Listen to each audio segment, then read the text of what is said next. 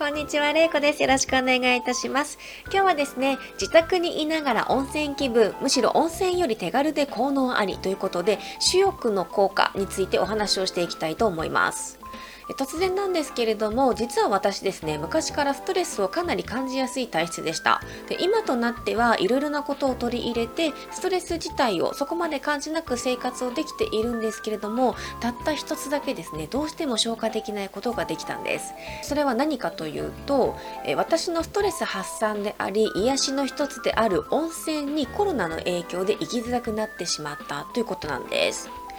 そこでですね今回温泉に行かなくても何か他のことで代替ができないかなと思って調べてみたところ、えー、温泉に行くよりももっと手軽に実践できてストレスを軽減できるものを見つけましたので今日はそちらを紹介していきたいと思います。こちら実験結果でも明らかになっていることです。えそもそもですね温泉というのはどんな効果があるのかというところなんですけれどもえ悲しみ等の気持ちが減少し気分が良くなりリラックス効果が増大すると。そしてその日温泉に入った日に睡眠の質も上がり翌日もやる気や集中力が上がるということが分かっています。こちらは札幌市立高等専門学校の渡部氏が北海道大学の研究者らと行った実験で明らかになっています。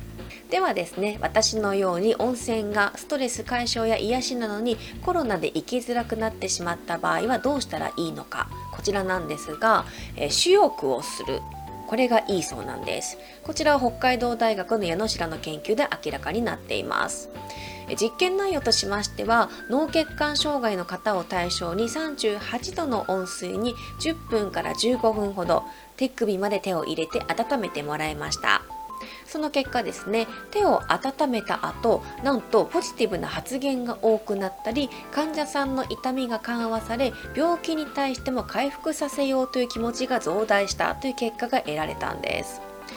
ではなぜ手を温めるだけでこんなにも体にいいことが起こるのでしょうか？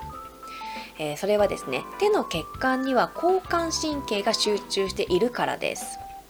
え自律神経には交感神経と副交感神経の2つに分類されています。そして手の血管に集中している交感神経というものを温めることによって血管が収縮して血圧が上昇します。そして臓器も活発に動かすので心身ともに活動的な状態になるんです。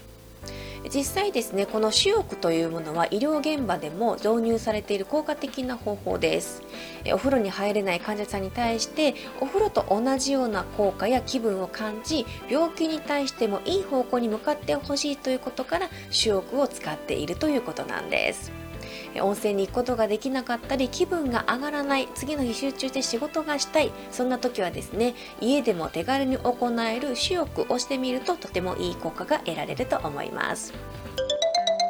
ということで今日はですね自宅にいながら温泉気分むしろ温泉より手軽で効能ありということで主翼の効果についてお話をしてきました。え今日の学びです。ストレスはもちろん疲れや気分が落ち込んでいる時は家でも手軽に実践できる主欲をしてリフレッシュをしてみましょう。今日から今すぐできることです。是非実践をしてみてください。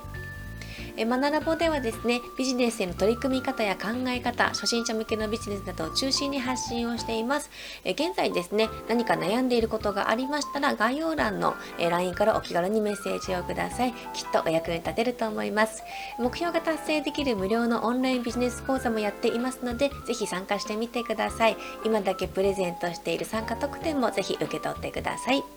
今日もですねご視聴ありがとうございました。以上になります。Bye.